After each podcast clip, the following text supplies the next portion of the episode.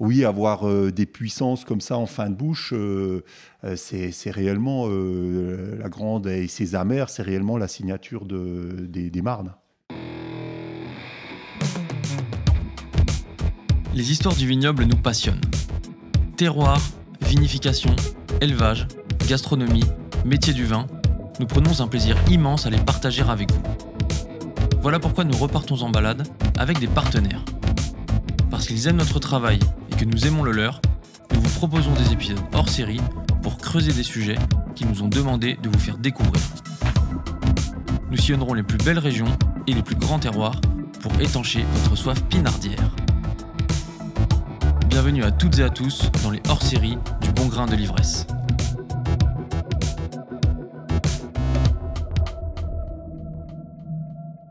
Pour ce premier hors-série, cap à l'est, pour une région à la formidable diversité géologique, j'ai nommé l'Alsace.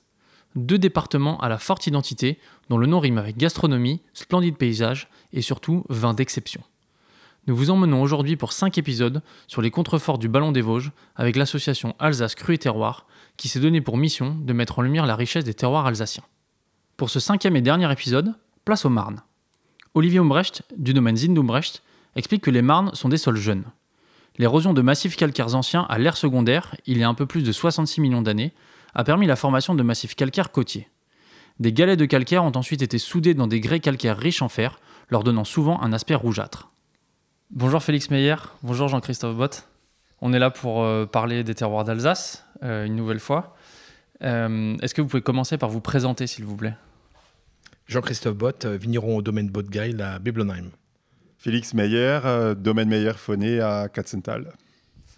Alors, on vous a réunis tous les deux aujourd'hui pour parler d'un terroir en particulier, un terroir qui vous est cher, puisque vous avez tous les deux des, parcelles sur le, sur le Grand Cru Chonambourg. On va pas parler que du Chonambourg, mais on va parler un peu plus largement des Marnes. Est-ce que vous pouvez nous, nous, expliquer un petit peu ce que c'est euh, comme type de sol et comme type de terroir? Un terroir marneux, c'est un, terroir, c'est des, des, terroirs sédimentaires qui sont plutôt assez riches en, en feuillets d'argile.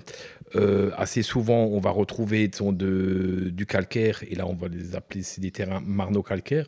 Mais dans le cas du Chenambourg, on va être plutôt dans une configuration assez peu calcaire. C'est plutôt euh, riche en gypse. Voilà, pour moi, les, sols marneux sont des, sols euh, avant tout euh, euh, très riches, très riches en argile et en argile toujours carbonatée. C'est des sols qui retiennent très bien l'eau et donc des, sols avec, beaucoup d'inertie pour, la vigne. Si on parle un petit peu plus du Chonambourg, là, sur lequel vous avez tous les deux des parcelles, Qu'est-ce que c'est la particularité de ce grand cru? J'ai la chance de travailler plusieurs euh, terroirs grand cru et c'est certainement celui qui a la géologie la plus complexe à savoir on est sur des sur des marnes qui sont très riches en gypse et, donc euh, le gypse entre guillemets c'est le plâtre donc c'est un sulfate de calcium et donc euh, en, surface on a un recouvrement de de, de cailloutis gréseux et de et de calque aussi du calcaire coquillé alors pour moi, le Chenambourg, c'est c'est à la fois un terroir euh, lumineux, parce que plein sud, donc avec euh, beaucoup de, lumière, euh, un terroir quand même pentu, ce qui est quand même assez exceptionnel pour un terroir marneux, qui en, général, c'est des terroirs sur des, pentes plutôt douces. Et donc, c'est un petit peu le, contraste entre la lumière et un terrain très froid. Pourquoi est-ce que c'est habituellement les terroirs marneux, on les trouve euh, davantage sur des pentes moins fortes? Parce qu'en général, il n'y a, a pas de, structure euh, rocheuse. Hein. Euh, on est sur des, des comme Jean-Christophe l'a dit, sur des terroirs sédimentaires où on n'a pas un socle de, la roche-mère. Et donc, en général, c'est des, des, des, terroirs qui sont plutôt en pente douce, voire en, cirque, comme peut l'être le, tout proche euh, grand cru, l'autre grand cru de Riquevire, le, le Sporen. Tu viens de mentionner le fait qu'il y avait un contraste entre le terroir lumineux et euh, le, sol qui est plutôt un sol froid. Qu'est-ce que ça fait à la vigne, ça? Alors, euh, je, je, pense c'est ce qui donne vraiment toute l'originalité au Chenambourg. parce que en général, le, Riesling est un cépage qui, qui, aime beaucoup les terroirs plus pauvres, plus caillouteux, plus filtrants. Et en, fait, en général, c'est plutôt ça les, terroirs de, prédilection pour, euh, pour le Riesling. Et là, le Chenambourg, c'est, je pense que euh, le Riesling n'aurait pas sa place si le Chenambourg n'était pas en, pente. Voilà, c'est, ce qui fait que que sur euh, ces marnes, on a plutôt mis des, des, alors que par exemple sur le Sporen, il y a, il y a plutôt du, du Gewürztraminer. Qu'est-ce qu'on retrouve comme cépage sur le Chenambourg et sur les terroirs marneux de manière générale? Les terrains marneux sont plutôt des, des terrains sur lesquels pousse des, du, du On voit bien, par exemple, un des, euh, des terroirs historiques euh, marneux, qui est le, qui est le Sporn, qui, qui joue quasiment le, le Chenambourg, donc sur la même commune. Et le, le, le sur le Chenambourg est vraiment un cas unique. Et, euh, et quelque part, ça, ça va un peu à l'encontre de ce qu'on peut penser, mais quelque part, il y a un résultat assez exceptionnel, je veux dire, en termes de, en termes de qualité. Il y a d'autres cépages, hors euh, Riesling et Gewürztraminer, euh, qui se plaisent bien sur les terroirs marneux? Alors, euh, sur les terroirs marneux, le pinot gris peut très bien fonctionner aussi.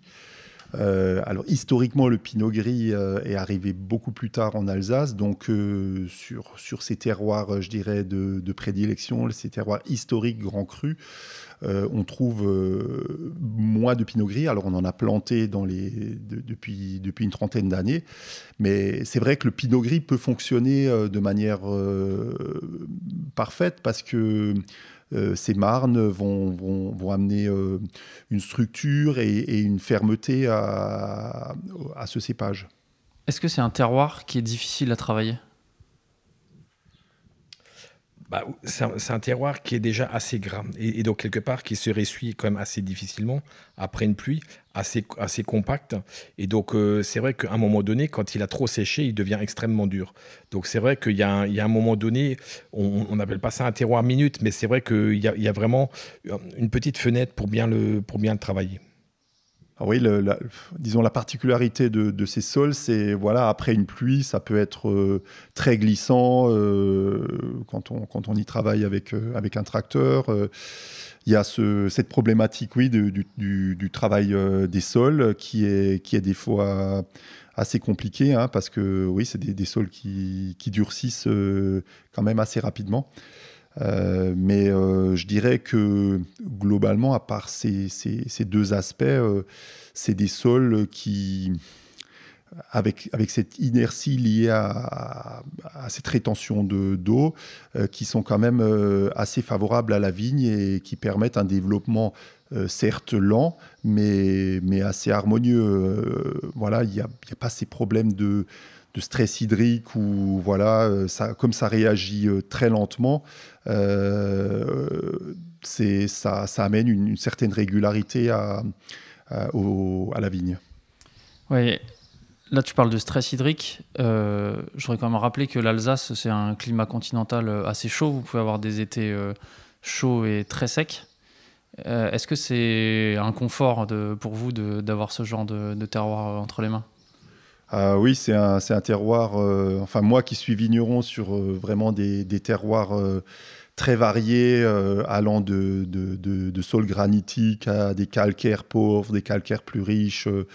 c'est sans doute le, type de sol où je, dirais on, dort tranquille. on n'attend on attend pas aussi impatiemment la pluie lors d'épisodes de, sécheresse. Donc c'est aussi sans doute euh, au niveau régularité de, production, euh, c'est c'est beaucoup plus euh, confort que, que, que, certains autres terroirs sur des matrices beaucoup plus, des sols beaucoup plus filtrants et pauvres. Ce, ce type de sol plutôt riche apporte quelque chose dans le vin assez, caractéristique, c'est une certaine forme d'épaisseur, un côté assez sphérique, assez large au vin.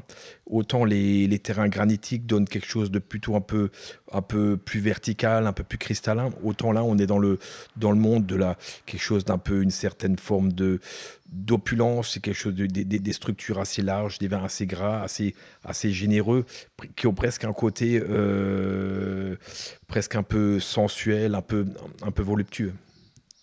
Qu'est-ce qui vous plaît dans ces terroirs de Marne?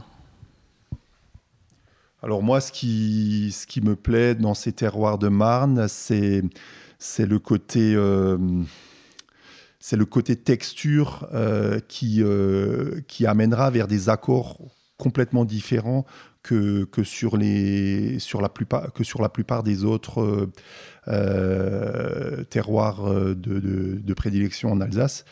Euh, et, on découle euh, voilà, des, accords avec des, plats euh, très goûteux, avec des plats un peu plus riches, avec, avec des plats hauts en, goût et en saveur.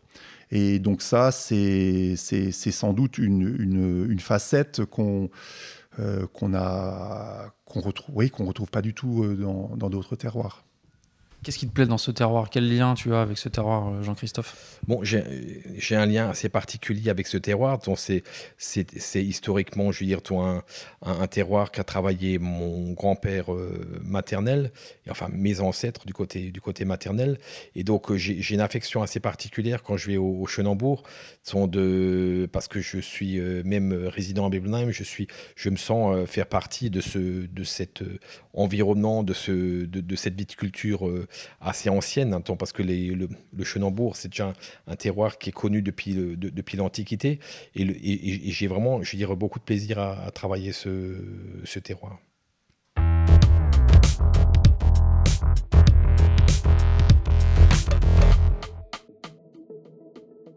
Quelle va être votre démarche d'élevage sur les terroirs marneux, justement, dont on a parlé depuis euh, le début? Euh, je ne me verrais pas mettre un, vin de, Marne en bouteille, par exemple, euh, dès le mois de mars euh, ou avril, hein, parce que naturellement, c'est des vins qui sont un petit peu sur la réserve, qui, ont, qui sont un petit peu plus fermés. Hein. Par exemple, pour le Chenambourg, on parle même d'un côté fermé, liégeux, hein, quand les vins sont, très jeunes. Un côté très austère.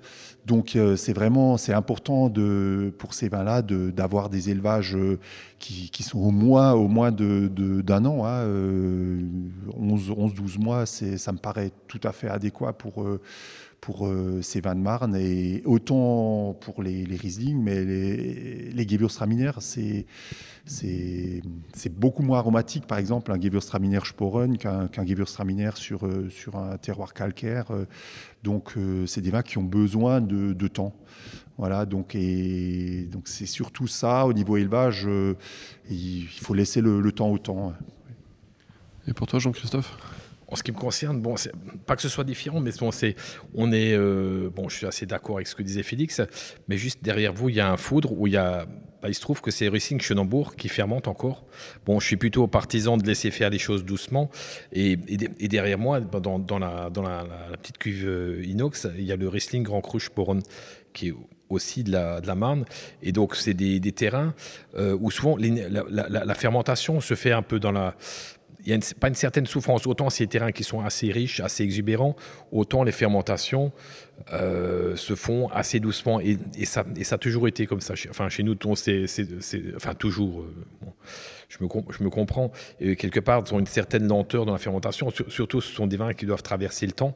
Donc, quelque part, on n'est pas pressé sont de les, euh, euh, soient finis tôt pour pouvoir les mettre en bouteille tôt, pour pouvoir les, mettre en vente.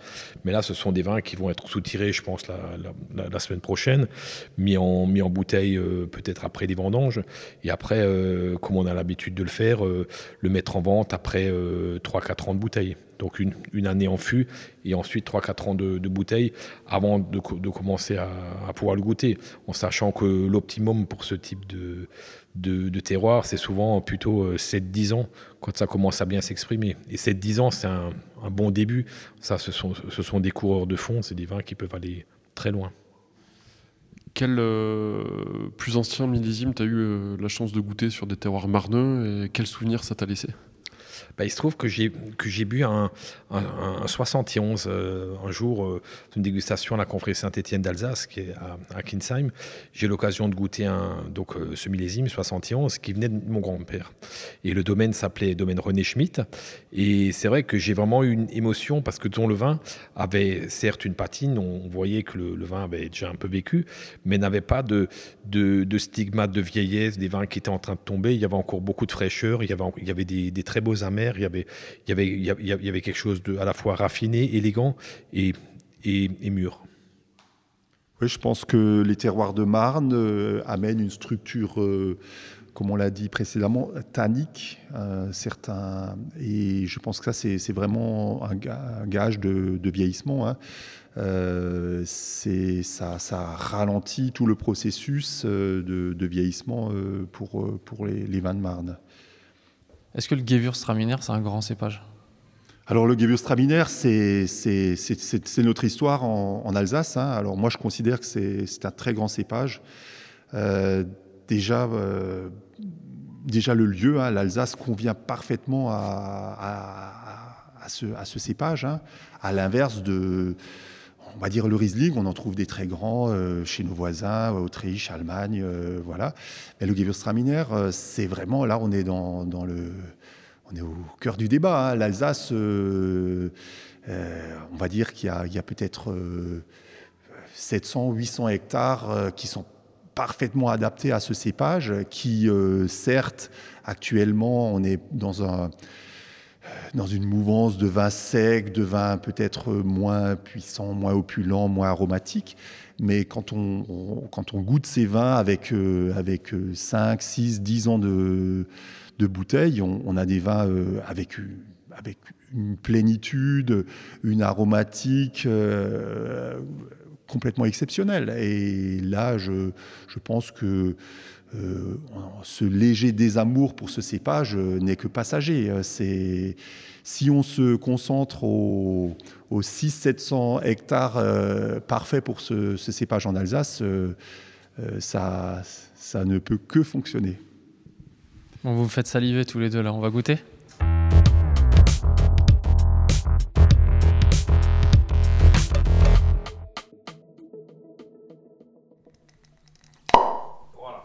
Bon alors là on commence par le Grand Cru Schonenbourg, domaine Botgeil, Riesling 2017. Alors au nez, on a un très joli nez avec euh, une belle expression. Hein. Pour moi, c'est un Schonenbourg qui, commence à, montrer euh, à montrer euh, le terroir, à montrer euh, euh, les marqueurs typiques du, de ce grand cru. on a, pour, pour l'instant, on a ce, ces nez de, de d'écorce d'agrumes. Moi, je vois surtout le, côté citron, citron vert au, nez. mais vraiment un nez qui, est, qui commence à se, à se libérer, à, à, parler, quoi. Voilà. Jean-Christophe, c'est ton vin, là. Qu'est-ce que tu attendrais euh, de ce vin dans les années à venir là? Tu nous as dit que c'était quand même 7 ou 10 ans, une bonne période, un minimum pour avoir une belle expression? C'est un vin qui a une belle expression, qui a, qui a encore de la jeunesse. On, est sur le côté euh, des Félix sont un, euh, un, peu sur le, sur le citron, je veux dire presque aussi un peu le, presque le, le, caractère, presque un peu ananas aussi, je veux dire, ton niveau, on a, on a aussi une phase un peu, un peu pierre, presque un peu pierre à fusil ou qui euh, c'est un vin qui est encore en train de se développer doucement de se complexifier. Je pense que c'est plutôt très prometteur la bouche a quelque chose d'assez généreux, mais beaucoup de franchise et de la, fraîcheur, dont euh, une, trame quand même assez serrée, je dirais, euh, avec ce, caractère dont, on parlait tout à l'heure, euh, ce côté un peu, un peu sphérique, cette, épaisseur qu'on a dans le vin, qui est apportée par la, par la Marne, ce caractère un peu, ces amers nobles aussi conférés par le, par le gypse, certainement là, vous venez de servir le 2012, c'est ça, euh, Félix, de, chez toi, sur le Grand Cru Chaudenbourg Oui, alors euh, là, on, goûte Chenambourg 2012. Euh, alors j'ai choisi ce vin parce que, un peu comme 2017, c'est un, millésime qui était avec une, arrière-saison assez sèche. Comme, voilà. Donc ils sont, ils sont c'est un peu le même esprit de millésime, donc je, voulais un petit peu qu'on puisse comparer euh, voilà, sur, sur des millésimes qui se, qui se ressemblent. Euh, alors là, maintenant, 2012, ben, le vin a, 10 ans. Et là, on sent, on sent nettement que, qu'on a basculé dans le monde du, minéral. Hein. On, est, on a encore, on a encore des notes légèrement de, fruits, mais globalement, le vin est sur, est sur le minéral, autant au nez que, qu'en bouche. Et comme je, l'ai peut-être dit à la cave précédemment, euh, le Chenambourg, quand les vins sont jeunes, des fois ils peuvent paraître euh, un petit peu austères, même des fois un petit peu fluets, manquer d'épaule. Et au fur et à mesure du vieillissement, le vin prend de, la puissance, de l'épaisseur et, euh, vraiment une, une, structure et une force. voilà. Je dirais que pour les terroirs de, sur la roche-mère, sur les granites, sur les grès, euh, le vieillissement va plutôt, euh, on va dire, alléger les vins, alors que sur la Marne, moi je trouve que c'est l'inverse.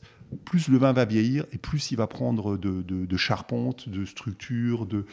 On sent bien la matière là qu'on a. Voilà. Et ça, c'est, je pense que c'est vraiment un des, des, marqueurs euh, parce que je, ouais, des fois, quand on est en, dégustation, en gestion locale, c'est-à-dire quand on goûte tous les vins du, millésime, donc c'est des vins très jeunes, on peut se dire, ah, les Chenambourg, ils sont, ah, c'est un millésime euh, presque léger, presque.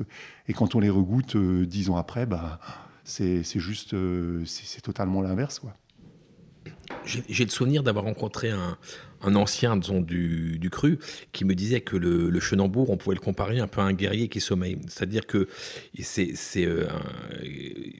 c'est un côté, malgré la puissance que peut avoir un guerrier, on, est sur quelque chose de presque un peu insignifiant. On pourrait presque passer à côté de cette, de cette puissance, de cette exubérance, de cette force. Et force qui ne demande que du temps, pour euh, de la patience, pour, euh, pour s'affirmer, pour se, pour, euh, pour, pour, pour s'exprimer. Est-ce que les deux vins qu'on vient de goûter là, c'est des vins qu'on pourrait dire euh, identitaires ou des vins de lieu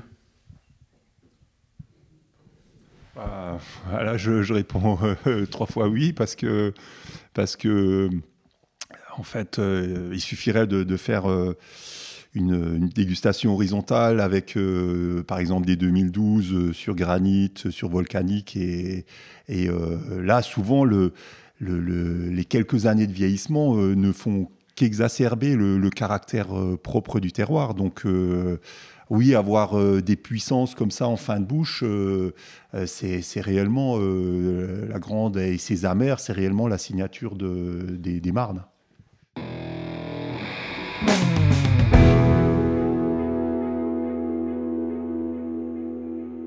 Pour la suite, vous nous avez amené d'autres vins, déjà pas des Riesling, pour essayer de montrer une autre expression de, des Marnes. Félix a ramené un, grand Gewürztraminer sur, euh, sur euh, terroir marneux qui vient du, Grand Cru Sporon dans le millésime 2013. Et pour, euh, clôturer la, dégustation, j'ai ramené un, un, Riesling Grand Cru Chenambourg vendange tardif 2015. Le Chenambourg étant un, terroir qui a cette propension à, produire de la pourriture noble euh, de grande qualité et avec beaucoup de, pureté. Et donc je pense que c'est une, identité qui, convient de, de, mettre en avant aussi. Eh bien goûtons ça. On commence par le Gewürztraminer sur le Sporon 2013.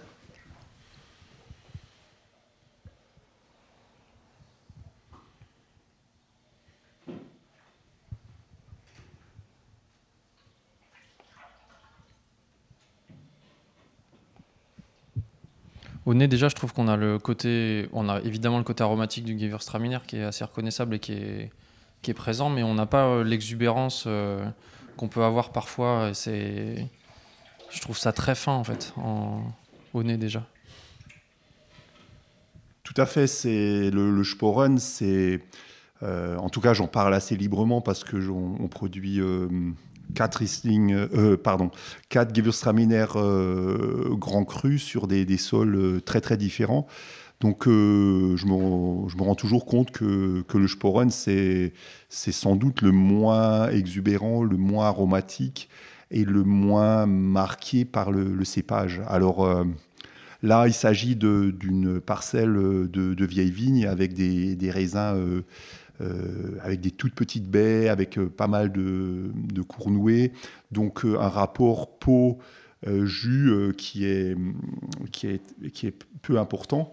Et alors, je, je pense que c'est les Marnes qui amènent euh, ce, côté euh, un peu de la retenue aussi, mais c'est euh, sans doute aussi une certaine concentration de, tous les éléments du, du fait de, de, la faiblesse du, du, rapport peau-jus. Celui qu'on est en train de déguster, là, le Gewürztraminer, est-ce que c'est un vin qui gagnerait encore à vieillir en bouteille? Et si oui, qu'est-ce que tu attendrais de, de, ce vin dans les 10 ou 15 prochaines années? Alors, pour moi, je, pense que, que, ce vin commence à, montrer euh, voilà, son terroir. Euh, mais, euh, il commence seulement. Il commence, ouais. Et je, je pense que c'est tout à fait le, style de vin qui, qui va arriver sur, sur un plateau et qui va, qui va parfaitement se goûter encore dans, dans, dans 10 ans. Alors, le côté aromatique, le côté Gewürztraminer euh, va, disparaître. Hein, euh, ça, je, l'explique souvent aux amateurs de vin. Euh, pour le Riesling, le spectre aromatique au vieillissement, pour moi, il, est plutôt en train de s'ouvrir. Et pour le Gewürztraminer, c'est l'inverse. c'est le, spectre, aromatique va, va, se refermer.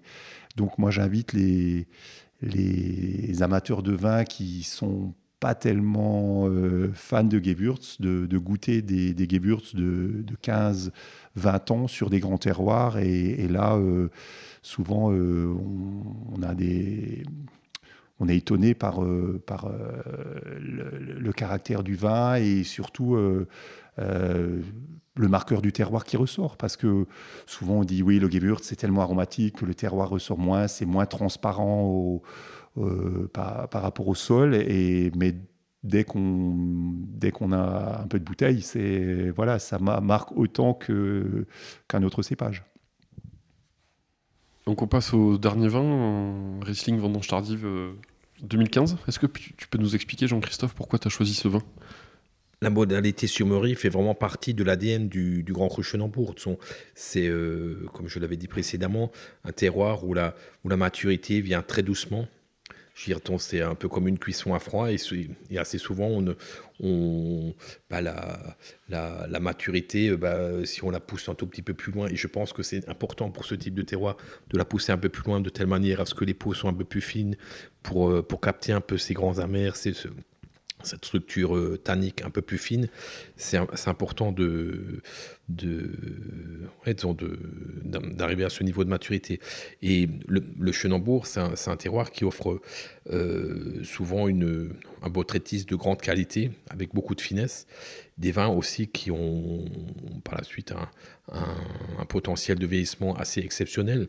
Là, on est sur un vin qui est encore, euh, qui est encore dans la phase un peu juvénile, encore un peu. Donc c'est vrai qu'il y, y a, déjà quelque chose d'assez intéressant au niveau aromatique.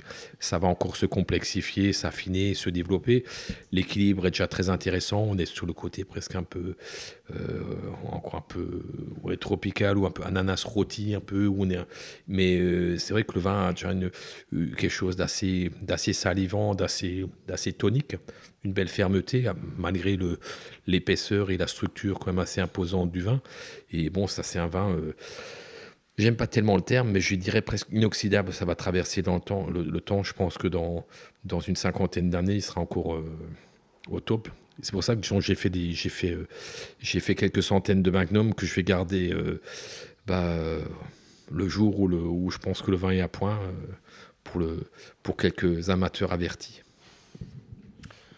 L'Alsace a un savoir-faire assez euh, reconnu et réputé sur les sucres, justement. Qu'est-ce que, ça apporte le sucre pour vous dans un vin? C'est un petit peu décrié en ce moment. Euh, les gens se détournent un peu de la consommation de ces grands vins qu'on est en train de déguster.